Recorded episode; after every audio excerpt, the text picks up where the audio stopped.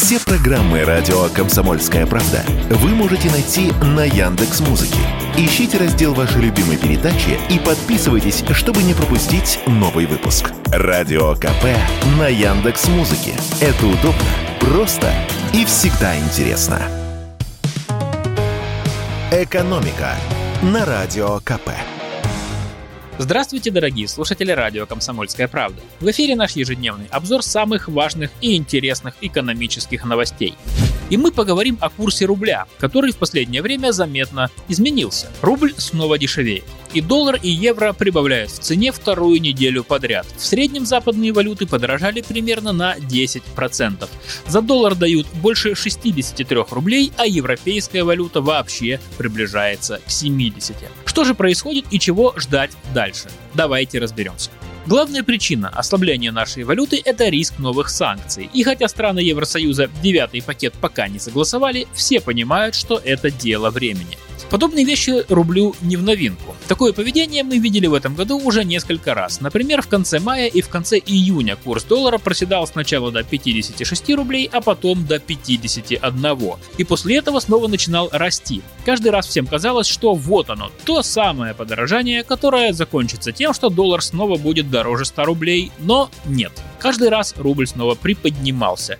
И в этот раз большинство экспертов тоже считают, что до конца года рубль еще успеет укрепиться, потому что сработает так называемый налоговый период. Экспортеры начнут распродавать валютную выручку, чтобы отдать деньги в бюджет. А когда валюту активно меняют на рубли, курс нашей валюты укрепляется. А вот на следующий год у большинства экспертов другой прогноз. Скорее всего, рубль все-таки просядет, но не сильно. И в бюджете тоже заложен курс в 68 рублей за доллар. И независимые оценщики считают, что самая реальная перспектива это примерно 70 рублей за доллар. Поможет не упасть сильнее нашей валюте то, что ситуация в мировой экономике вроде бы исправляется. Возможно, великого и ужасного всемирного кризиса все-таки не будет. А это хорошо для тех, кто продает сырье. В стабильные времена спрос на него тоже остается стабильным. А если будет валютная выручка, то и курс рубля не упадет слишком сильно. Отсюда, наверное, главный вопрос, который многих волнует. Стоит ли сейчас покупать валюту?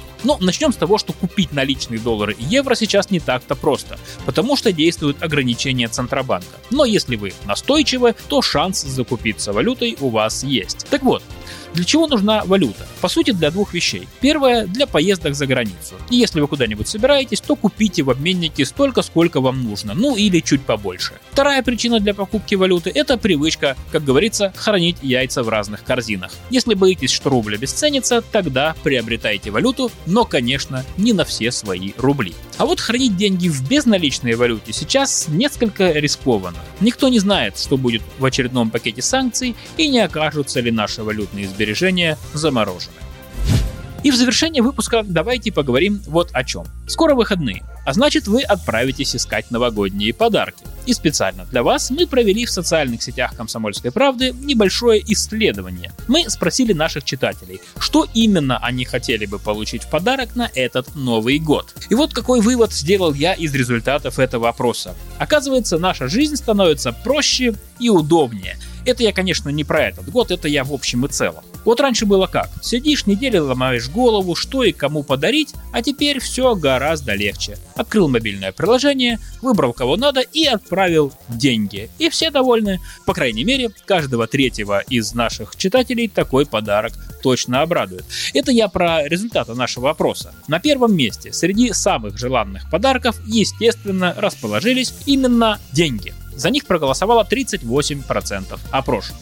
Дальше идут путешествия 27%, техника и электроника 10%, билеты на концерт или в театр 9%, всякая посуда, текстиль и другие товары для дома 4%, за украшения и аксессуары, а также за косметику и парфюмерию проголосовало по 3% опрошенных, и, наконец, последнее место разделили еда, одежда с обувью и подарочные сертификаты, которые набрали по 2%. Не знаю, как для вас, а для меня стало сюрпризом, что подарочный сертификат набрал так мало голосов. Ведь казалось, это ведь те же самые деньги, только в другой форме. Думаю, просто многие считают, что такой подарок связывает руки и отправляет вас в конкретный магазин, так что лучше все-таки деньгами. 38% наших читателей не дадут соврать. «Экономика» на Радио КП.